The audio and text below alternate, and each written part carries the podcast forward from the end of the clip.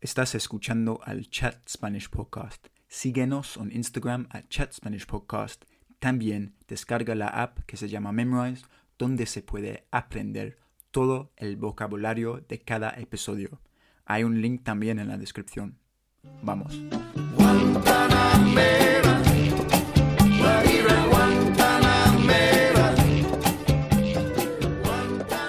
Hola a todos y bienvenidos al Chat Spanish Podcast conmigo. Me llamo Harry, soy un inglés y quiero hablar más español y animar a ustedes a hacer lo mismo. Hoy día, eh, bueno, tenemos un episodio muy especial porque forme parte de, una, nueva evolución de este podcast de Chat Spanish, porque cada mes mi amiga latina Gloria va a acompañarnos. Um, está ¿Y quién es Gloria? Una muy buena pregunta. Bueno, Gloria, nadie sabe, pero ahora sí, que Gloria es intérprete y traductora profesional y tiene más de 20 años combinados trabajando con los medios de comunicación y el sector médico también. Tiene licenciatura en español y le encanta descubrir el porqué y la raíz de las curiosidades y misterios del idioma, del español. Entonces, chicos, vamos a, a partir de ahora mismo, llamarle la doctora, porque ella va a ayudarnos con nuestras preguntitas, nuestras dificultades con el idioma de español. Entonces, la doctora Gloria, ¿cómo estás? ¿Todo bien? Bien, la practóloga del, del español. Okay, sí, eso es lo que, lo que sea. Practóloga, le, meto, le meto mano a todo de, lo, de las curiosidades y los problemas. Yeah. ¿Y qué tal? las cosas, vamos a decir. Sí, vale. ¿Y qué tal? ¿Todo bien? Bien, ¿qué tal? ¿Cómo te fue todas las fiestas, el año nuevo? ¿A dónde lo pasaste? Sí, sí, lo pasé en Londres con mi familia. Estuvo muy tranquilo porque todavía nos encontramos en esta pandemia y el nueva cepa de Omicron, que bueno, las cosas más tranquilas, pero lo pasé súper bien. Si le, si le haces eh, un em, arreglo a las letras de Omicron, también en español sale otra cosa, que no lo voy a decir. no vamos a decirlo, pero sí. Igual lo hicieron en inglés. Eh, eso es Omicron. Y, bueno, pero qué lindo, que me lo pasaste con, con, familia, que es lo más importante, ¿verdad? Y, y en Londres, que es quizás un poco más importante también. Sí. Tienes, El, tienes el, eh, a Londres ahí, a tus manos, que es una ciudad clásica eh, para pasar una Navidad. Y yo pasé una Navidad y un Año Nuevo también ahí. Sí. Jamás me olvida. No, increíble. El Año Nuevo lo pasé en Covent Garden. Oh, wow. Y, y hicieron lo que le hicieron el lock-in. So tuvimos el lock-in. claro. Eh, mi primer lock-in. Okay. Ahora estás en otro lock-in en tu pub. Ahora estoy en otro tipo de lock-in. Sí, no, ese me gustaba más. Yeah, yeah, yeah. Me la pasé muy bien. Fui a Punch and Judy's. Okay, si, si, todavía no está, no, ¿sí está o no? Ya, yo no sé, pero sí, me suena. Tienes que saber los pubs, Harry, come on. No, no, no. Um, nice. Ok, cool. Pues aquí estamos. Okay, ¿Qué me tienes hoy? ¿Me tienes preguntas de, de tu audiencia, de tu público enorme que tienes? Enorme, sí, eso es. Sí, tengo unas preguntas presentadas por, por, nuestros oyentes y básicamente les uh, las voy a leerlo y luego, por favor... A ver si las puedo contestar, ¿eh? a ver si las puedo contestar. Porque algunas veces... Dale, dale, lista. Entonces, sí, ¿estás? Ok, cool. Entonces, Gloria, la primera pregunta es de Adam, que se encuentra en Francia. Okay. Hola, Gloria. Please, can you help me with how to pronounce the RD sound in words such as verde? I don't know whether to roll my R's or keep them as a normal R. Any help would be much appreciated. Thanks. Okay. ¿Tienes algo? La, tengo, tengo de la R, es un eh, problema muy común, no tengan pena. Eh, la R del español tiene dos, tiene una suave y tiene una eh, más fuerte. La que está en verde está al cabo de una, eh, a la última sílaba, terminando en, la sílaba esa, ¿no? Se dice que es más fuerte y entonces, igual que fuerte, ahora me, escuchaste, fuerte, fuerte, ese es, ese es el sonido que estás buscando. Ahora, les voy a decir una cosa, eh, y el pobre Adam eh, sufre de esto, porque él tiene una R que es diferente en los idiomas de romance. Así que Adam, eh, buena pregunta, te entiendo. El, la R se debe de empezar a pronunciar con la técnica de ejercitar la lengua un poco. Tenés que tener un poco más de control de la lengua y de los articuladores, que son todos los músculos de la cara, más de 40, tenemos eh, los labios y todo. Pero en este caso es la lengua y el paladar, alveolar. Entonces, el, eh, lo que le dicen, les voy a decir en inglés, alveolar ridge, alveola, es acá arriba, y esa partecita del paladar superior que es dura y que tiene como unas crestitas, como unas crestas, está como arrugado. Ahí detrás, justo detrás de los encisores. Y ahí es donde se hace la R. La posición de la lengua tiene que ver mucho y también el control entre relajar la lengua lateralmente a los costados y dejar que el aire y la voz, la fuerza de la voz con el aire, le eh, rebote y le haga mover a la punta de la lengua. Eh, por ejemplo, una cosa que eh, podemos decir en inglés que se puede traducir es, todos sabemos, hasta me parece que en francés, como un mago, ¡tada! ¿Viste? El tada, ese era, ese es el, el trill que le decimos en inglés, el trill, es la vueltita esa que hace la lengua en la punta nada más. So, es tararara. ¿Ves ahí? Y mira la lengua, voy a hacer algo muy vulgar aquí y voy a abrir la boca, eh, a ver si no tengo más caries. Eh, acá, mi lengua, la parte lateral de las lenguas, de la lengua, no tengo una, eh, acá la pongo en las muelas superiores, en los dientes de atrás y superiores, ¿ya? Pero no, no la, la contraigo, no con fuerza, sino es muy relajado. Te está como, it's, it's like grazing, you know, eh, eh, no te está como apretando y no la tienes que mantener en esa posición así, hablando así, no, como los gangosos, no. So, tienes que nada más que saber que esa es la posición de la mitad de la, de la parte de la lengua hacia atrás y la punta va a estar bien relajada, pero pegada a lo que es acá atrás. el, el, eh, eh, la parte esa de, del alveolo. ¿Ok? So, detrás de los lentes, de los dientes. Si te pones lentes en los dientes. ok, cool. Muy bien. Buen consejo. Eh, ok, so vamos a tratar ver, ver, ver. ¿ves? Hazlo fuerte, es con voz y con aire. Ver. Es como un, like eh, un gato, ¿ves? El, el purr del gato. Trátalo. Eh, em, otra cosa que puedes hacer es fortalecer la lengua con ejercicios de lengua, los que quieras, pero yo te voy a dar los, los, los decentes. El así, haciendo así, o con una pastillita, un caramelo o algo, te lo pones acá atrás y lo aguantas y le, das vuelta si quieres. Si puedes hacerle, si puedes atar eh, a, los, a las cerezas también, a los palitos de las cerezas, igual. Tienes que desarrollar un poco el control de la lengua, porque normalmente en tu idioma no lo hay, hay una R diferente. Entonces e, es, es el mismo que es el tará, o tarado, ¿viste? Tará, ra, ra, ra, ra, ra, ra. So, ver, de. a ver.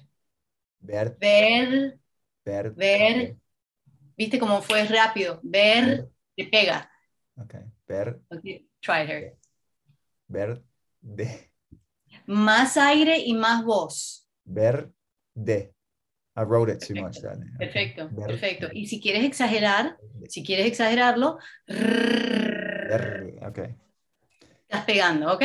So hopefully eh, también puedes eh, hacer ejercicios de, con una pajita, un sorbete o algo que te va a poner en esa posición. ¿Ok? Ver, ver, ver. Perfecto. Igual que ver.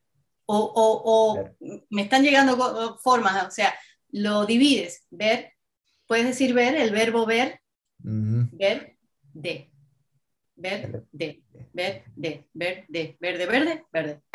So practice makes perfect, Adam. Sí. Um, awesome. Bacán.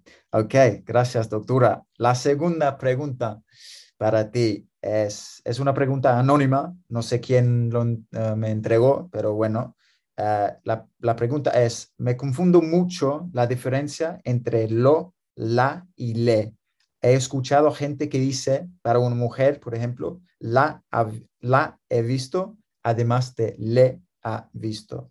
So I have seen her. Ayúdame. No, eso es, eso es creo que un caso de eh, lo que se le dice el leísmo. También hay el loísmo y el laísmo, pero el leísmo en este caso es el uso, ok, so se trata de em, complementos o objetos directos y objeto indirecto. En este caso estamos hablando del objeto indirecto le o lo, masculino. La, es mete, lo y eh, en la tercera persona es lo o le, o sorry, le, en el indefinido, le, ¿verdad? Estamos hablando indefinido. El caso es que en el caso de tercera persona singular, la regla, la norma, normativamente se dice, la RAE, que se puede usar intercambiable lo o le para persona singular masculina nada más, tercera persona. ¿Ok? Si ya en el plural no vale. Ok, so sería, si estamos hablando de un hombre, eh, le he visto justo ayer. También lo he visto justo ayer. Okay. Igual, ¿por qué? Porque se tiende a decir le más en España, en el centro y en el norte de España eh, se usa más el le, y en el resto de Latinoamérica, otros lugares que, eh, países que se habla el español, también se puede decir, pero se suele decir más lo. Entonces los dos están correctos. Lo que no está, eh, está correcto es si lo aplicas a lo femenino, a un hombre femenino o a una persona femenina. No le no puede decir, a María le he visto, la he visto. Ya ahí no, no vale. ¿Viste? Gramática, chicos. No se puede esquivar la gramática. Tienen que hacer algo de gramática porque si no, estas cosas son los que se traban en estas cosas. Eso es, la gramática es súper importante. Es I know. Yeah, pero bueno, con este episodio vamos a... bueno, las preguntas. Sí. hasta ahora me acordé, menos mal. Ok, ok. Bueno, tengo otra para ti, ok. la próxima. Eh, que es de Bethany, una chica en los Estados Unidos. Hola Gloria, muchas gracias por contestar nuestras preguntas.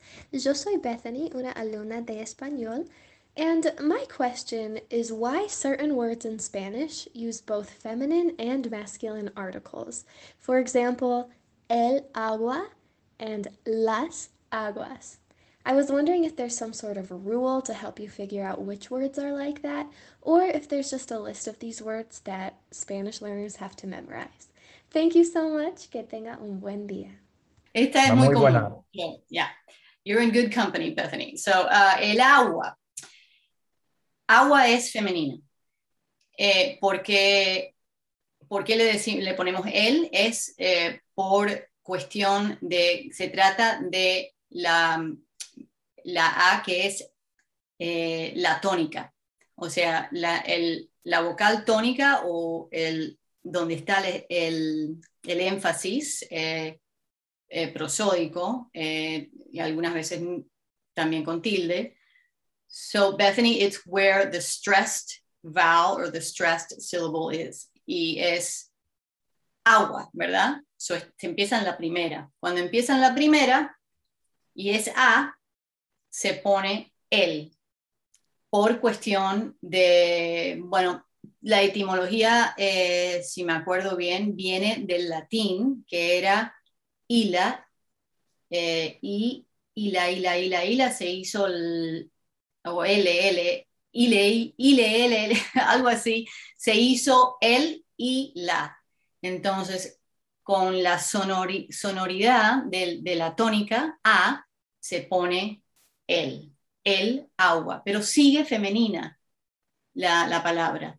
Y todo lo que tiene que ver con esa palabra, fría, el agua fría, eh, el agua oscura, eh, todo adjetivo y todo lo que le corresponde va a ser femenino también. Sigue. Ese él, es más, ese él no es masculino. Ese es un él que es un, eh, un él extra, vamos a decirle, que es femenino y que se usa para las palabras eh, tónicas, eh, que tienen la, la vocal tónica al principio. ¿Ok? Gracias. y, hay otras palabras como el agua. ¿Los confundí o no los confundí? No, no, no, no, no está perfecto. Ahora lo entiendo yo también. Pero hay otras palabras como agua que, que, lleva un el antes a pesar de ser femenino. El águila, el hacha, eh, ¿qué más? Em, el tónica, tendría que ser tónica. El agua, el hacha, el acta, todo es tónica al principio. Perfecto. Cool. All right, Gloria. Uh, tenemos una pregunta más, la última, ¿ok? Um, de mi amigo Oscar, que es un francés, pero nació en Londres y ahora Uy, mismo... como estamos los franceses. y se encuentra en Madrid ahora mismo. Hi Gloria, uh, I'm Oscar. I'm currently living in Madrid and I want to know if you could please explain the difference between the preterite tense and the present perfect tense as I've noted that in Madrid we tend to use the uh, haber plus uh, ando uh, more often than the preterito, which uh, was a tense that we got taught at university. Okay, so eso depende de dos cosas. El, el, lo simple es depende de dónde, de dónde venís eh, o de dónde vienes. El, el pretérito se usa más, eh, eh, indefinido se suele otra vez usar más fuera del centro de España, del norte de España, de, España en, general, eh, Latinoamérica y todos los demás. Y eh, la segunda parte es que tiene que ver con los tiempos más recientes, la relación al presente. Entonces, el, cuando he dicho, cuando he dicho, eh, he dicho, vamos a decir, he dicho que no, estamos hablando en relación a, por ejemplo, a lo mejor hace cinco minutos eh, le, me habían preguntado algo y vuelvo y tengo que repetir y estoy enfadada y digo, bueno, he dicho que no.